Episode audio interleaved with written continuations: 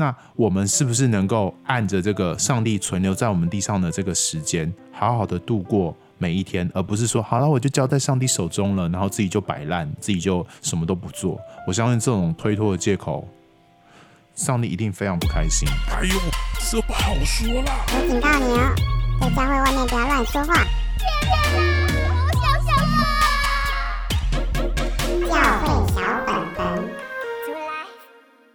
欢迎收听教会小本本，我是胡迪，我是口水鸡。哇，我们现在来到了很多集了，对，而且你你终于用一个比较舒服的姿态在录音了，hey, yeah, 我声音终于就是正常世界了，下重本哦，好可怕哦，对，这是是一个不归路，那不会啦，不会啦，就是还好，啊、还还在可以接受的范围，而且我们好像默默也会去关注我们现在有多。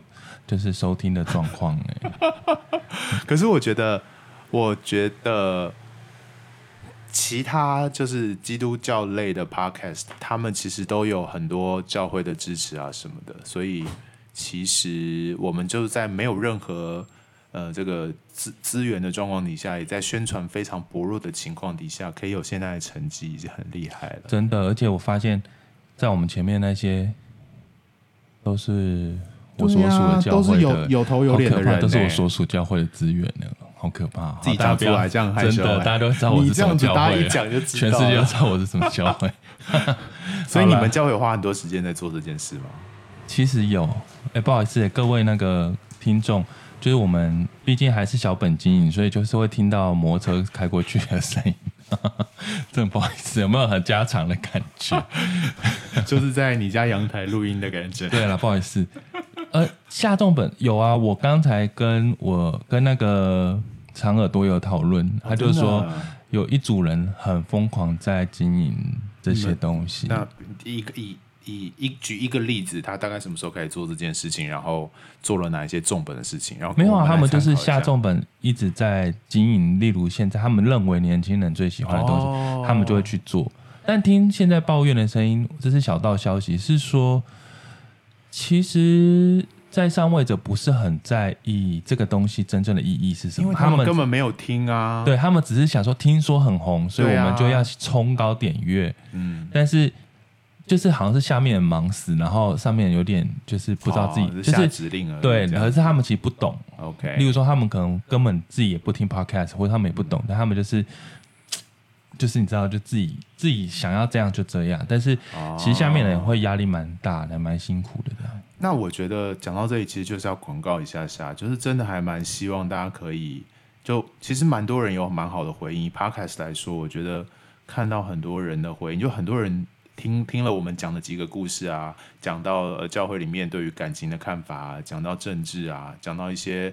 一些特别的聚会什么的，其实大家的回应都还蛮丰富的，就把他自己的经验就讲出来，我都觉得哇，看了就是觉得、呃、好想请他们来上节目哦，就觉得天哪，教会也太害人不浅了吧？不是，我的意思是说，教会怎么可以这么光怪陆离，真的到一个不行哎，哇塞！就看到这些人私讯给我们的故事，就觉得哇，好，我们真的要努力一下下，才可以让教会。能不能好一点点这样子？所以真的很希望大家可以觉得合适的人，或者是有机会就分享分享一下你听到的东西，或者或者回馈我们，或者是在你自己的呃社群媒体里面做一点小小的分享。我觉得很希望让更多人听到这个小这个我们所分享的故事。这样。然后我就是有就是有接到一些私讯的时候，嗯、然后其实当下我看那些。对我蛮，呃，我觉得蛮怪的问题，然后我心里就会想说，要不要回应？但是我我我就还真是做自己啊。所以如果各位听众你真的被胡迪回应的时候，你会发现我很像把你当成自己教会的人，或是说我好像跟你认识很久，是因为我觉得啊，反正 whatever，我就直接回下去。那那个回是因为我觉得，嗯、呃，我们还是想要抓住一个。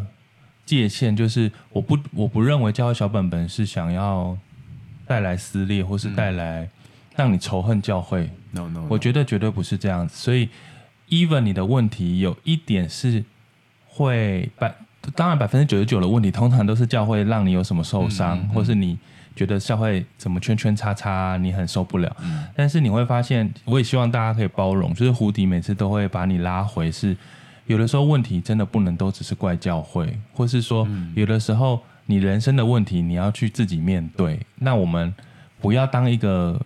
把责任都推给教会的人，因为你把责任给教会，嗯、有的时候就是你让他来操控你，然后你再生他的气。嗯，你应该把主权拿回来。通常我也是这样建议啦。我觉得听我们节目的人应该都可以感受到，我们不是只是想批判，我们不是想要不不只是想要吐苦水，或者是呃责怪。我觉得大家听到后来都觉得，嗯、明明这个题目可以很很八卦，或者是可以讲一些很深入啊，或者。把一些对很尖锐的一些提问或质疑，可是我觉得我们都很 peace 哎、欸，最后都会带出很很很希望大家继续在信仰里面前进的这个美好的主题哦。当然厉害了我们，但是当然看到那个就是什么留 podcast 几星那里，上次就最近口水鸡有跟我分享，他看到那个比较一星就是比较负面的留言，其实当然身为就是完美主义。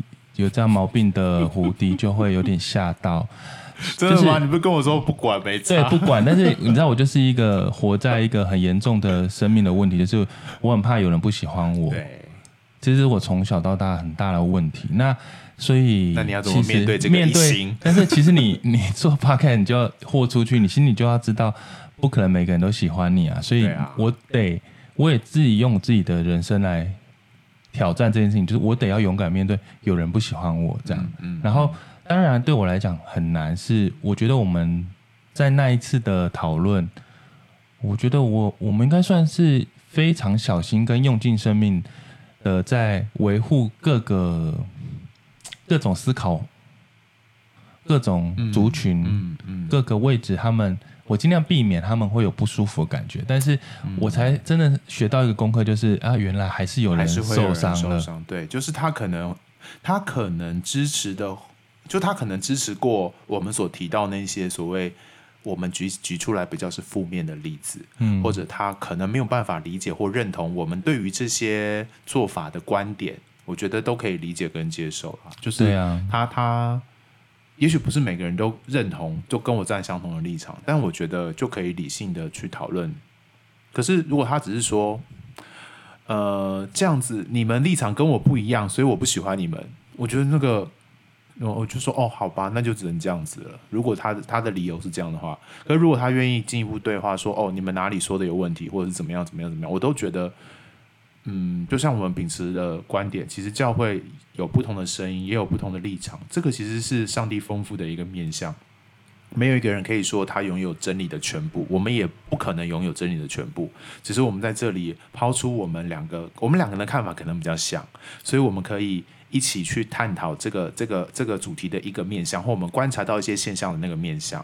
然后，当然欢迎大家可以跟我们讨论。如果你真的上集我们有发出赞帖啊，就是你可以分享给 分享给那个你觉得呃，就是我们所描述的那些人来来，然后来也不要这样做啦。其实不要这样做啦。我们后来其实蛮害怕的，怕他去传给一些人，然后我们不知道如何招架告我们。对啊，或是讨厌我们。但是我觉得被讨厌还没关系，重要是我觉得。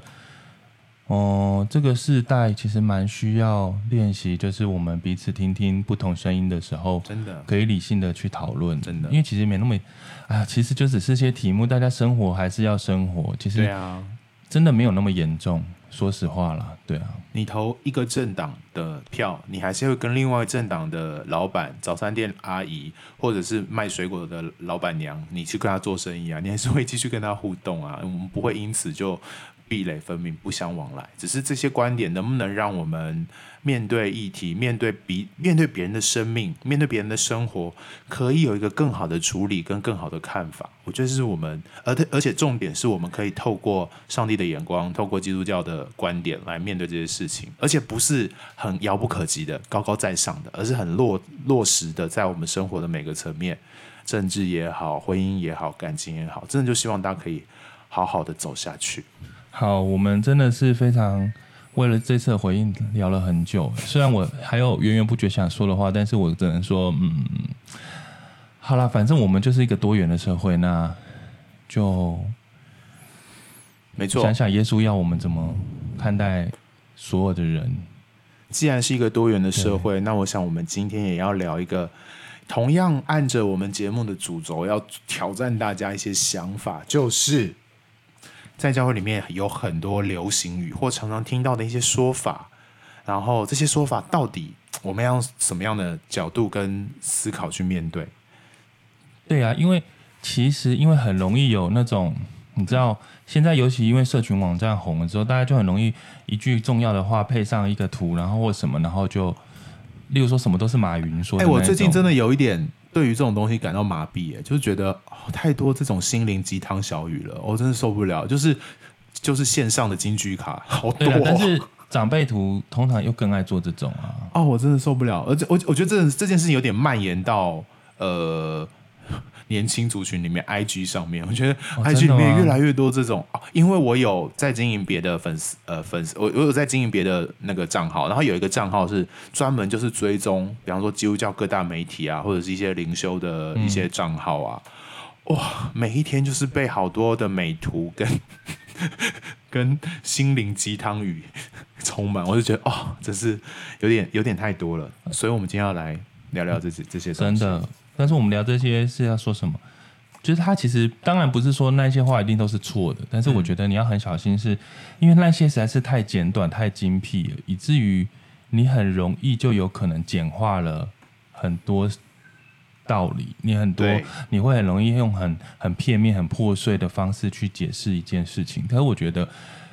呃，简单的说，就是它不一定真的是基督信仰里面的东西，或是你可能会带出一些不是基督信仰里面的东西。那我觉得我们是可以讨论的。当然，也许有人就认为，我认为这就是基督信仰。好，那我就祝福你，我也就就 OK。其实我觉得这些话，包括我们自己讲的话，都可以再去被检视，说，哎，我们这样描述到底合不合理？其实我们就是希望大家可以。不被一个很片段或者是一种宣言式的东西就就被他就被他操操就被他影响，然后就被他你就顺着他走。可是我希望，就说我们希望大家在面对信仰、面对很多很深刻的怎么去活出这个生命的时候，你的想法是可以很深入的，然后很很就是希望大家想深一点，不是只是简单的片面这样子。那第一句话，我们想要聊的是什么？当上帝关上一扇门时，他也为你打开一扇窗。哇，这个好很光明的一，就是充满盼望的一句话耶！真的是好好用哦，这句。这个也也没什么错啦，其实。当然啊，没错啊，对啊，就很安慰人啊。那他的问题是什么啊？这好像大家都拿来是安慰，安慰自己，就是比方说你。对你说，比方说你失恋的时候，别人就会安慰你。当上帝为你关上一一扇门的时候，他就给你开打开另外一扇窗哦。反正神就是一定会帮你找到一个解药啦，或者是找那个出路，你就不会失望了。对啊，嗯。但是我觉得有时候。因为门跟窗这种东西太类似了，你你以为就是以我刚刚举的那个例子来说好了，对，可能就变成呃，我我我喜欢的一个人他不喜欢我，上帝就把或者说上帝就把这个我喜欢的人的这个机会关掉，因此上帝会给我另外一个人来让我呃让我得到相同的满足，这样子。对，但最可怕的是上帝可能在这个时间并没有要给你任何人，对。我所以这句话恐怖的地方就是这里，你会让你忘记，其实有可能是上帝没有打算为你打开一扇窗，因为这个时候你不需要打开任何东西，但是你会找需要好好安静而已。对，然后你就以为，对，你就以为可以，但是我们其实会知道，在圣经里面超常是神不断的关门，不断的关门，然后大家一直在还是要开更多的门，更多的窗，但是神就是能努力关，是因为。真的，那是上帝没有要你做的事啊。对，所以有的时候，上帝为你关上一扇门，就是要你安静，就是要你休息一下，不是要你继续找另外一扇窗开了没这样子。所以有时候我们鼓励人说啊，没关系啦，上帝帮你关了一扇门，一定会为你开另外一扇窗的时候，也许你可以不用把那个窗就直接想象会是你期待的那个样子。我们应该，我觉得这句话让我们去思考说，我们容不容让上帝。在我们生命工作那个更多空间跟更多可能，而且是超乎我们想象的那个可能，让我想到圣经一句话，就保罗说那个出人意外的平安。我觉得这句话就有点像这样子：当你想象，呃，你那个门被关起来，然后那个窗要被打开，你就想象得到那个窗要被打开嘛？你就在找那个窗的样子嘛？可是实际上，也许上帝要给你的是出人意外的平安，是你想象不到的。也许不是窗，也许上帝要把整个天花板都打开，也许上帝要让你，你突然有个地道可以往下钻。所以那个门跟窗的那个对应，也许你要给上帝更多的可能性。然后让，然后想想上帝到底希望在这件事情上面你的学习是什么，然后让上帝有工作的可能跟机会，这样子。对啊，因为其实也有可能是你一开始心里那个愿望或你的期待的祈求，它就不在一个正确的位置上，或是你就是许错了愿啊。所以，其实上帝需要让你一个时间是你要去想想，那你真正是这样需要吗？因为我觉得太多的的圣经。的故事，或是过去那些历史告诉我们，就是上帝其实做的事情往往超乎人的所求所想。那那个超乎所求所想，我觉得在我们当下的那个状态，你的确看不见那个可能。嗯，那我觉得去挑战自己，有一个信心是相信有一些神的工作在你想象的可能以外，我觉得这是个很大的挑战。就是让我想到一件事情，我们举个例子来说好了。嗯，我有一个，我之前就是呃陪伴一些朋友，然后他就想要考神学院，对，他就觉得哇，上帝给他，他觉得上帝给他呼召要进入某一个神学院，然后他就考了神学院，然后就没考上，然后他就觉得，哎，怎么会没考上？我再试一次好了。可是他试了一年一一两三年之后，都还是没考上，所以。所以他就会觉得，哎、欸，上帝是要我怎么样面对这件事情？就是他好像有一点，就是那个、那个、这个，在如果用这句话来说，上帝为了我关上今年的门，也许要为我开明年的窗。他自己设想是这个样子，可是实际上不是，因为他上帝可能觉得你你误会你，我上帝上帝其实要你做更更属更适合你的事情，而不是用读神学院之行以某个程度是来逃避或者是来面对生命的一些处境。他其实读神学院这件事情只是。不是不是那么单纯想要服侍上帝而已，他想要透过这件事情来来解决自己生命的一些问题，或者是来印证自己的价值。那我觉得上帝也许就没有让他没有要透过这种方式来满足他的需要。上帝也许需要，上帝就会想要用通过别的方式，就至少我们看到的是上帝就没有让他上神学院。对对啊，那这个这个东西我就觉得就是一个很活生生的例子啊，就是你以为上帝要为你开。门或窗没有，上帝没有要你做这件事情，你就不要自以为这件事情。没错，我觉得，但是当然很多也有些时候，当然的确有可能，就是哦，对啊，也这件事情的确发生了。但是我觉得，因为大家真的是太太太独特跟不同了，嗯，所以我觉得大家真是要鼓励大家不要随便把别人的经历当就直接搬过来当成自己也会照样发生。我觉得真的不是，我觉得每个人都是独特到深。嗯，对你的生命计划也很独特，所以你要建立很独特，不需要模仿别人。不用，而且，嗯，我们能不能让上帝工作？就是我很喜欢一首歌，它的歌名叫做《无以明知的默契》，就是你跟上帝是有一个默契感的，你跟上帝是有一个。我常常就觉得，一个基督徒最重要的问题，呃，最重要的一个观点，不是他。他他要做什么对或错的事情？基督徒最重要的观点是你知道上帝跟你同行这件事情，一个方向性的问题会是更重要的。所以，我们能不能让自己知道说，其实我去哪里没关系。当然，有时候有时候上帝会透过一些很重要的决定，让我们的生命可以往一些方向前进，很好。但是，即或不然也没关系。重点是我们知道上帝陪着我们面对生命的。每一每一个时刻，然后我们可以继续前进，这个是最重要的。不要把一些你自己设想的门或窗 放在遥远的前方，而忘记上帝其实在旁边一直不断的叫你说：“没有没有，我没有要你走这条路，我要你走另外一条路。”但你一直望着前面你自己设想那个门跟窗一直前进，那就非常可惜了。因为上帝可能为你预备的是更好、更丰富的，但你你却固执在自己的那个小小的想象里面。就其实直觉，我想到。我一直也在等待上帝帮我开个什么窗或门吧。我的工作，对，我已经想要换工作很久了。像是耶，我其实一直想要换工作非常非常久。那可是我从来都不会去想说，嗯，因为上帝要为我开一扇窗或者什么门。因为其实，嗯，我还蛮清楚知道，我想换这个工作是因为。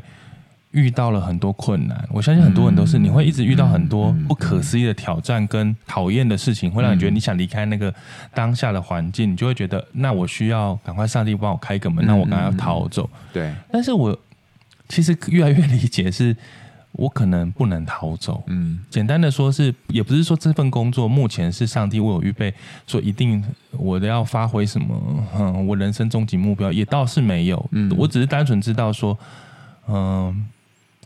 嗯，上帝不会依照我现在受不了，或是我现在觉得很不舒服，他就要帮我逃走。嗯、我觉得我会慢慢的去学习，嗯，再累积一些事情，然后那那个累积的过程，它会不断出现一些挑战，会让我动摇，或是让我觉得我应该离开。但是其实我心里有一个很很深的平静，是我是我大概知道，嗯，对的时间。的时候，我就很清楚那是我要离开的时候，或是就会有一个对的方向要去。但是截至目前为止，我都不希望我在做决定的时候，是因为我想逃避，或者说我现在觉得很不舒服，或是什么。我觉得，呃，这样我太小看自己，也太小看上帝对我的安排了。我觉得我，我我得要先尽力做一些，在在这里上可以更尽力吗？我可以更。更努力开创一些事情嘛，嗯，嗯，所以我觉得这句话对我来讲，去回应我现在的状态，嗯，我倒不觉得上帝一直关上我所有的门，让我没有办法换工作，我也不觉得啦。反正我就是只是知道我需要，就是在一直去评估，一直去审视我的每一个状态，然后我就会发现，哦，回头看我就会发现，哎，其实这些成长，或是说在当下的一些决定。回头看的时候，我会觉得，哎、欸，其实我真的有变加更难、更加成熟了。所以我觉得可以自己有一个这样子的嗯态度是蛮重要的。嗯，嗯，所以也许这句话可以稍微修改成：当上帝为你关上一扇门的时候，你就好好的想一下，上帝要你做什么。不一定马上要寻找一扇窗，就好好的观察，好好的等待，好好的继续前进，做该做的事情，然后看看上帝怎么样为你继续预备下一下一个下一个可能性。但某个程度也是为你打开一扇窗，就让你可以继续走下去。就上帝一定会给你一条路继续走下去了。是的。嗯嗯、好，下一个，那我们来看第二句话。哦，这句话说：“行在神旨意中，总是安全的。”哦，安全的意思是什么啊？安全，这这句话很多问题要讨论。一个是什么是神的旨意？你我们真的知道什么是神的旨意吗？嗯、然后第二个是安全的状态是什么？安全就是不用害怕吧？安全如果是说一种永呃在在永恒里面的那种平安，那种属属属灵的那种平静感、稳定感，信耶稣的那种别人夺不走的平安，我觉得是的。对啊，就是在上帝里面相信耶稣，就会有这个属天来的平安。没错。可是如果这个平安是指那个肉体的、肉身的，或者是觉得反正我就是安全的，就是我只要做上帝的事情，就一定一定会有好的结果，或者是会趋吉避凶的话，是如果那个平安的意思是这样的话，哦，那可能不一定哦。反正就是。可以伤害你的身体，不能伤害你的灵魂呐、啊。所以我、欸、这句话就完全就是，所以你的，你只要记得，你灵魂当然在神里面永远是平安。可是哦，你的身体可能不一定会平安呐。但是，对啊、嗯，我们当然可以祈求，我们当然还是希望这些呃生理上的呃外在的平安也是很重要。我们当然还是可以放在我们的祷告当中，但是不要以为。呃，有有这个安全跟没有那个肉身的安全，就等于上帝有祝福你跟没有祝福你，不要有这种直接的对照，因为这个其实在圣经里面看到完全不是这样，很多平安的人他还是他还是完很嗯、呃，从人的角度来看还是很惨，结局还是很辛苦的。对，嗯，比方还是生病了，嗯，或他他的生命还是失去了这个。他明明就是一个属上帝的人啊，可是他为什么还顺便？比方说，很多人殉道，他不是属上帝的吗？那这句话“行在上帝的旨意当中”，他就是安全的吗？他还是有可能殉道啊。对啊，对啊，斯蒂凡你就殉道啦，保罗后来也殉道啦，彼得也都殉道啦。真的，我觉得这也算是好了，殉道好像是不是也是蛮……好，我讲这很怪，殉道好像也不是很糟糕的事，可以这样讲吗？这让我想到一件事情，这可能我们以后可以聊，就关于死亡的看法，哦、我们怎么面对死亡这件事情。嗯，比方说最近小鬼过世嘛，那我我有时候就跟我妈讨论，我妈也是基督徒，然后有一次我叫她出门的时候。然后就看着那个电视新闻在播小鬼过世这件事情，然后我跟我妈，我就跟我妈说，其实这样离开世界哦，其实也是没什么不好。你只要每一天过得都是没有遗憾的，你只要每天都是嗯，知道自己在往什么样的方向前进，然后到了一个时刻，上帝突然把你接走。我觉得在基督教里面的人，在基督里面的人，不论是朋友或者是家人，都知道虽然难过，可是有一个盼望啦。所以我们就居然就是儿子跟妈妈在聊这个 哪一天也许儿子会先离开的这种 这种奇怪的事情。可我觉得，我觉得就是所以所以我觉得，就像我们刚刚一开始提的，行在上帝的里面，或成为一个基督徒，你知道你的生命是在耶稣基督当中的。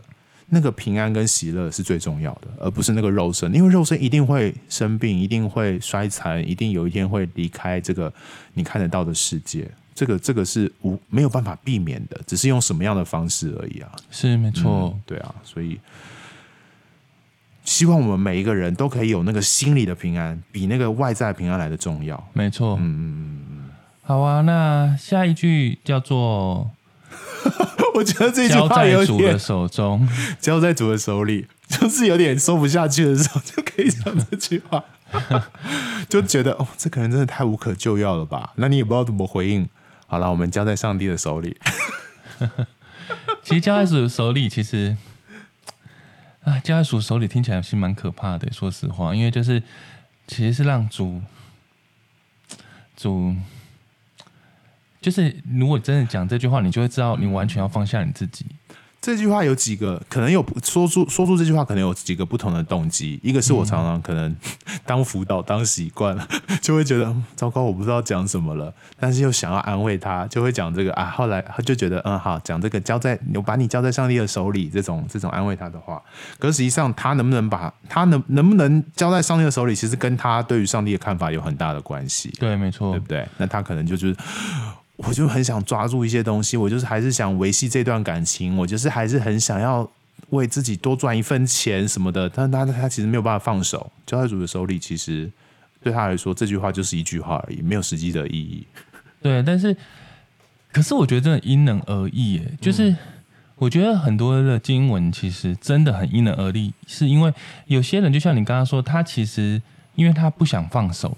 所以你跟他讲交在主手里是一种帮助他放手的的鼓励，但是其实同样的有一群人是他从来不不努力，或者说他从来不想要去认真做什么。那这句话被他听到的时候，真的是有点像天上掉下来的借口，完全就可以不努力了。对，他就一切都交在主手里了。那我觉得。我真的觉得现在、哦、对对对，现在的人真的蛮可怕的，对对对，这种蛮多的。所以大家可以不要这样吗？你你自己可以摸摸你的良心，然后你问你自己：你是属于认真的人，需要放手交给主的，还是其实你并没有认真？然后你现在终于听到一句东西，你要把它记下来，有点是当成你自己的 excuse 去去，好像说好啊，反正都交在主手里，所以我不认真了。嗯嗯嗯。然后我觉得。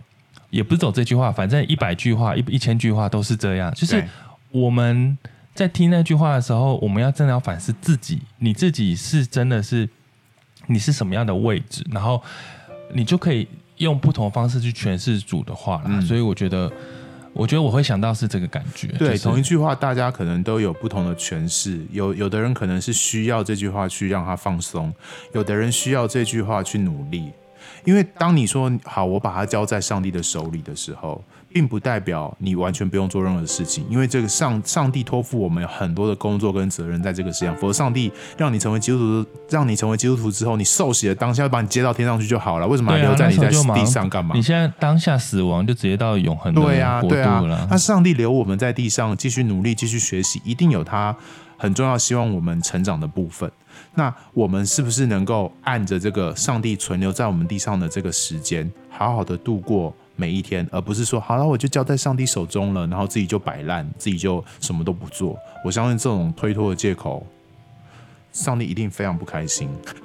哦，这让我想到一件事情，就是有人研究啊，耶稣到呃在那三年半传道的过程里面，耶稣的神迹常常很特别，是就是呢，耶稣常常就做了很多。他要做的事情，同时他也希望人可以做他人要做的事情。比方说，哈，那个拉撒路复活这件事情，呃，耶稣说的，耶稣所做的事情就是到那个墓前，然后跟那个墓说：“拉撒路出来。”嗯，然后石头滚开，是谁滚开？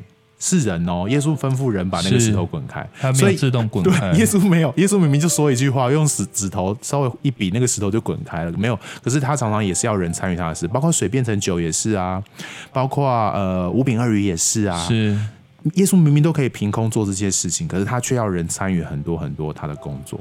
其实我们就是跟神一起同工吧，嗯、跟神一起同工的意思就是把那个交在主手里去，想成是你跟主一起工作。所以，你不要做第一种，就是你你觉得交在主手里是一种，嗯、呃，偷懒的人在讲的话，所以你把所有工作揽在自己身上。嗯、那你把第二种是，嗯、第二种是你当干脆顺顺理成章当一个偷懒的人，嗯、所以你就把所有事情都交在主手里。嗯嗯、但我觉得，呃，我们可以选择是我们与主一起同工，就这么单纯。就是其实凡事你就跟主一起做，那你还是有你得要付的。努力跟你的你的辛劳，那神有他可以做的事情呢？我觉得这样才有意义吧。上帝绝对不是希望我们活在这个世界上，然后就看他表演就好了。我我们有，当你真的可以感受，而且意识到，哇，原来我在跟上帝一起做一件事情的时候，你会发现那个那个感受跟那个与神同行的那个感受是非常强烈的。你你你知道自己原来是在做上帝。跟呃，上帝在跟你一起做一个很重要的事情，我觉得这是很棒的感觉。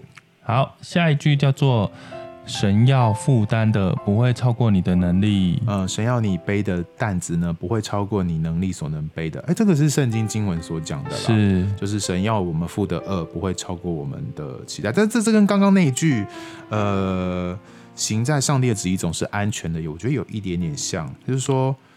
上帝要我们负担的，一定不会超过我们能力。某个程度的确是啦，这是对我们的一个安慰。有时候，有的时候，嗯，有的时候我们会觉得一个人他现在所面对的一件事情，嗯，从你的从旁人的眼光跟角度来看，真的就觉得哎，没那么严重啊。上帝应该就是可以让你过去吧。可是我觉得，我觉得有时候角呃角色不一样。活在当下的那个状态的人不一样，你不是当事者，你其实很难完全的感受到在那个处境下的人的主角的感受是什么。我觉得，我不知道我这样解读对不对？我是觉得这句话比较适合是我们告诉我们自己，而不是我们告诉别人的，因为你永远不知道对方可以承担的东西在哪里。但是我告诉我自己的意思是说，我知道神。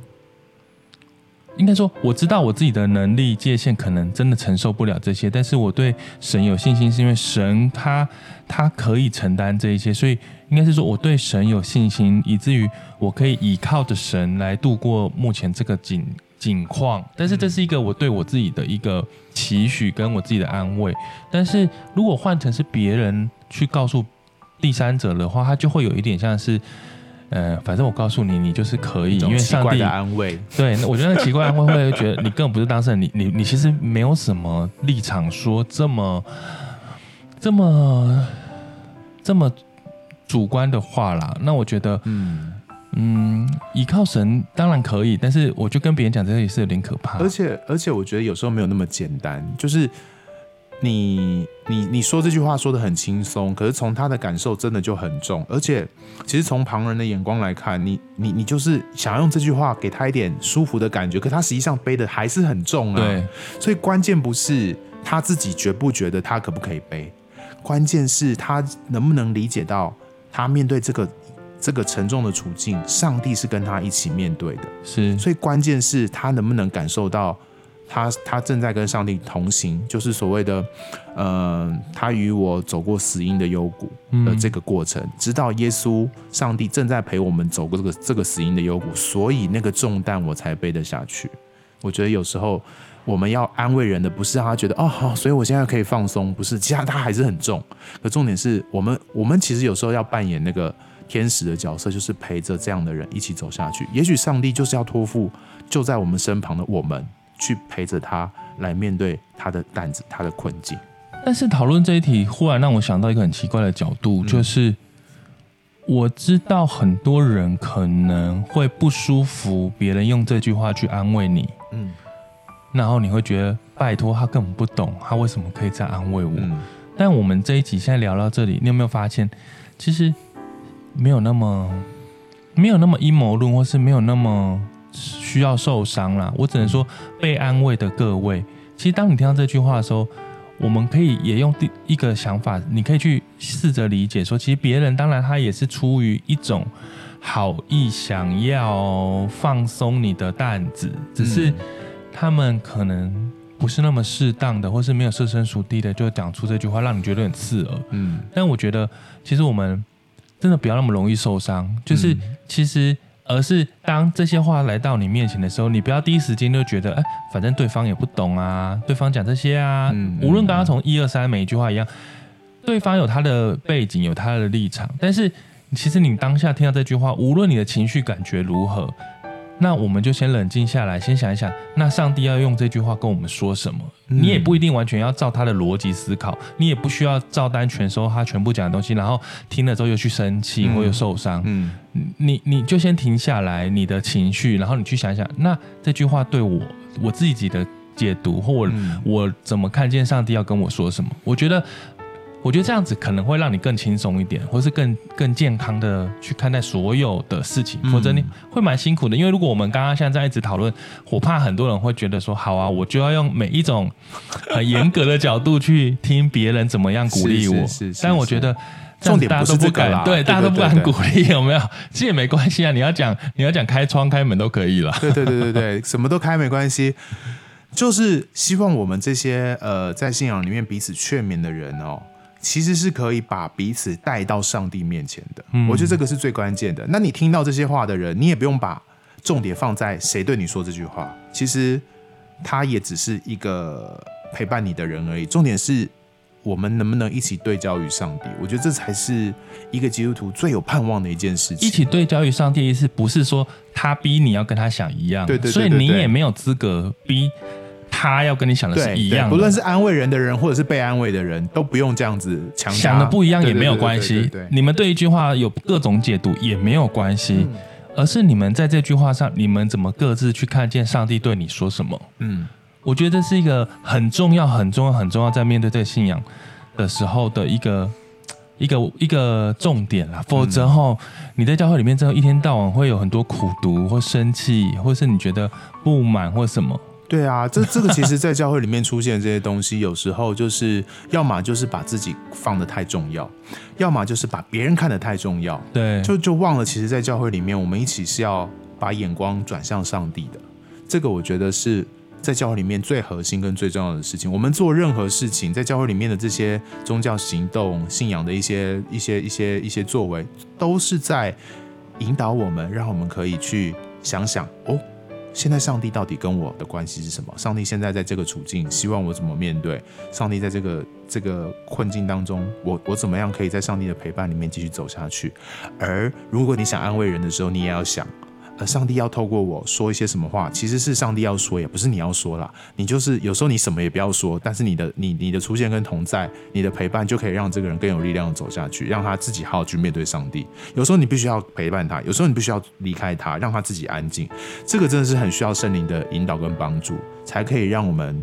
做出好的选择，所以大家也不要真的觉得啊，所以我不敢不敢鼓励别别人了，或者是说什么都错，对，或者是我现在不敢不敢不敢要求别人来安慰我了，都不用都不用不用，还是可以做一样的事情都没有问题。只是我们就只是希望告诉大家说，这些一句又一句的这些所谓的金句的话，其实它你都要你都可以去深思你自己的处境，对应这句话它对你生命的意义是什么，而不是一个公式，而不是一个别人是这样，所以你就一定是这样的一个过程。没错。嗯天哪，虽然忽然会让我想到一个。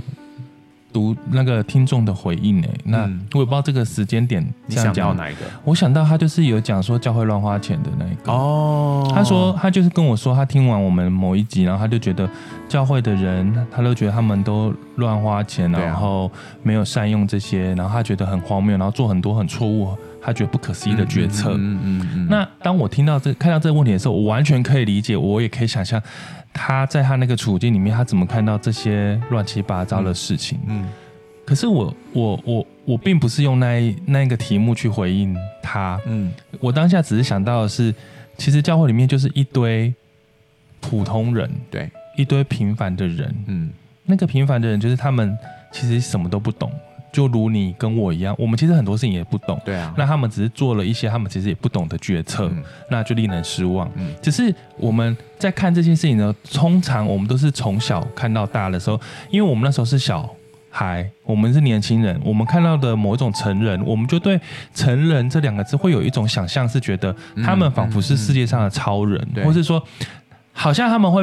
跟我们是不一样 level，他们反正他他们就是要精通万事，跟或者他们要在一切事情上都非常成熟、非常懂事，嗯嗯、所以我们带着这样想象去看待所有事情，你就会发现他们非常失败，就像看我们自己的爸妈一样。对，有时候就会有这种，你会觉得你的爸妈很失败，但是我告诉你，可是当你成长到某个年龄，你自己成为爸妈，你成为成人，你就会发现，哎、欸，其实没那么容易，我也没有变超人呢、欸。对，其实没那么容易，我只是个凡人。所以他们其实我忽然可以体谅，其实他们就是一个就是一般的人，他们就是跟我们一样。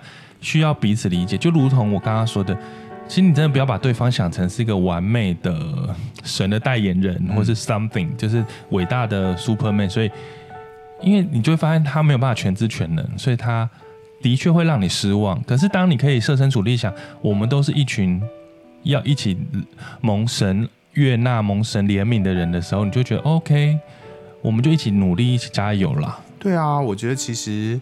呃，我们我们在强调说，不是这些在教会里面说的这些话语不好，其实这些话还是可以造就很多人，还是可以陪伴很多人面对生命的很很不容易的时刻。但是我们希望的是，不是只是把它放在一个呃一个一个公式或者一个定律来套用这些事情。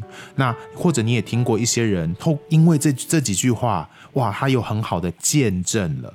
但是我们得说，每个人的故事都不一样，每个人又是独特的。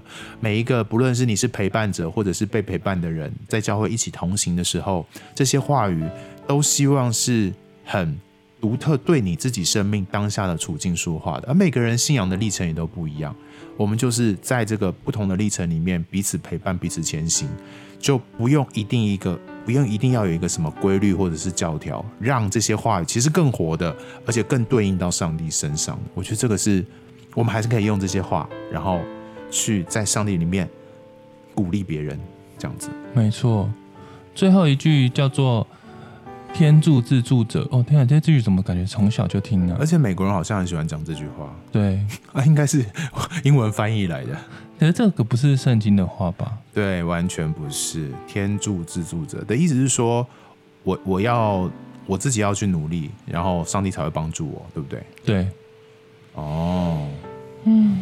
但是从信仰的角度来说，很多事情我们根本无能为力啊。对啊，我们根本连那个自助的可能都没有，就是就是我们就是 一滩烂泥，有时候 有时候完全。没有办法，神帮助的不止自助者了，神帮助所有。对，就算你没有办法自助，上帝还是可以帮助你。对，嗯，就不要太有压力。这句也是太有，对了，但这句真的是太太积极向上了啦。对，就是其实你会发现，我们谈这几句话，都还是说，呃，这这些话其实就是一个参考，然后怎么去应用这些话。大家真的要在上在在呃信仰里面很有智慧的去讨论跟应用这样子，所以我们的还有特别是其实这几句话好像也不是从圣经来，只是可能是因为一些怎么说讨论或是一些名人他就这样默默的把它生出来，对不对？多少有吧？你说有圣经背景哦。当上帝关了一扇门，开一扇窗，好像没有。行在神的旨意是安全的，有类似的话啦，有类似的话，可是也有相对的话，的也有相对全家死掉的那种。交在啊，交在主的手里，也是啦，也就是凡事交托，凡事祷告嘛，凡事把所挂虑的一切交给神。或是你要背的恶啊，背负的什么？对对，但千万不要推卸责任。对啊，什么都卸给神。然后谁要你担负的不会超过你的能力？嗯，有时候会超过，其实。有时候你真的不要用这句话随便讲，他真的在面对一个人生很大很大的风暴，没有你，我们没有办法简单评论他现在在面对什么事情。然后天助自助者啊，这这真的是没有圣经根据的。反正简单的说，呃，每一个人这么的独特，也不可能这这几几句话他就可以完全去诠释你的人生了。但是你可以在各样的不同的时候，我相信上帝也会使用各种话语来。来帮助你，或是让你看见一些启示。嗯，但我们不要机械型的，或是无脑型的，就是把这些东西有点像 OK 棒一样，反正问题来你就丢下去，对，就把它贴起来而已。不是这样子的，没有。对，因为这些每件事情都很都有它的背景跟它的来龙去脉，每个人都不一样。我们怎么去活出这份信仰？你怎么跟别人一起讨论这份信仰？都必须在你们的处境当中。求上帝给我们智慧的去面对跟思想。天哪，这一集非常光明的，完蛋了，会不会太光明？我们会不会变成那个前几名 U 那个 Podcast 里面那种心灵小语之类的？真的，我们现在走心灵小语、心灵小语路线，完蛋了啦！这一集收听率下降了，今天不够小本本，这一集真的，这一集真的好正面积极、哦。来讲一个八卦。好，让我想一下有什么？嗯，这可是我也不敢太乱聊八卦，你知道最近就是。可能都会有什么法律事件，好可怕哦！不敢乱聊。有这么严重吗？对呀、啊。好了，我不然我回应一个，可能反正我现在就是你知道，忽然听到刚刚的讨论，然后想到一件事情，那我就就又加进来好了。就是嗯嗯，因为我觉得基督教的的讨论很容易陷入一个复制跟很扁平、很单一化的思考。嗯，就是你知道一个人的故事之后，他就完全可以。反正大家听了那个见证，然后就完全 copy，然后就是哦，我也是这样子。很有名的就是那个但以理读书法哦，对，就是一个韩国的帅哥年轻人用一个方法读书了，效法但以理的方法，就出了一本书，然后大家就想要跟他一样有好成绩。其实大家不是想要跟他一样敬畏神，大家其实是想跟他一样有好成绩。对，这些很可怕，然后就复制他的工作，一堆可怕的家长就因为这样找到了一个。解药，然后就全部开始复制，希望他的孩子全部都都能够变成那个样子。全部希望上建中跟北一女。对，问题是这就是教育最恐怖、最失败的地方。没错，但以理读读读书法，可能助长了这种填鸭式跟恐怖的升学主义，就是拿另外一种。属灵方法来填压自己的孩子，对，然后感觉那感觉很特别。东方文化世界最爱来这一套，超爱啊！要不然你以为补习班怎么会开成成这样下下叫？那那些榜单的意思就是来我这间补习班复制出来的，就是可以考上。所以但以理读书法就是比补习班更厉害的方法之一而已。哇塞，很厉害耶！我们太喜欢找这些东西，然后就把它发展成一个。东西以为那是成功，很多。我觉得我们大家真的要小心，好吗？我们真的不要小看上帝给每个人的智慧。给每个教会的处境，你就好好在你所身处的社会或者是社区里面发展你好好的福音工作，也不要复制什么，不要单纯的复制一些什么所谓的方法而已。天哪，这个我下一集要讲了。好了，好了，下一集讲好了复制方法。我觉得教会界真的很爱复制方法啊，不管是见证哈，不管是方法哈，大家都要小心。好啊，包括这些京剧也是。我们这一集就到这里喽。好哦，大家请记得继续关注我们的 IG 或者是粉丝专业，或是有空可以去帮我们那个，如果你是用 Apple 听的话，可不可以听按一下那个 Apple 的 Podcast 的星星，可以给我多一点心留言。你知道为什么吗？因为其实哈，我们最近就发现我们的排名下降，跟 跟这个有关系。对啊，你多留言一下，它就会上涨，都会更多人听到。对啊，就是要有互动啊。对，而且我们也没有盈利，所以你知道追求更多人听。听到只是很希望那种很奇怪的想法可以尽量消失，对，在未来的按一下五颗星，谢谢，拜托，麻烦，让很多被洗脑的人不要再被洗了，拜托。对啊，如果你真的觉得听这个节目对你就是哦蛮有一个 fresh 的感觉，耳目一新的感觉，就分享给你的几个朋友吧。对，然后分享给那种感觉快要被洗脑还没有洗脑成功的朋友。但是如果他已经洗到非常严重，没有就，那我觉得你听你传给他听，他可能觉得很刺耳。不会啊，你过去也是被洗脑的人。我没有，我没有被洗脑，我以前都是洗脑别人的人。哎，好啦好啦，那就这样喽，我们下次见，拜拜，拜拜。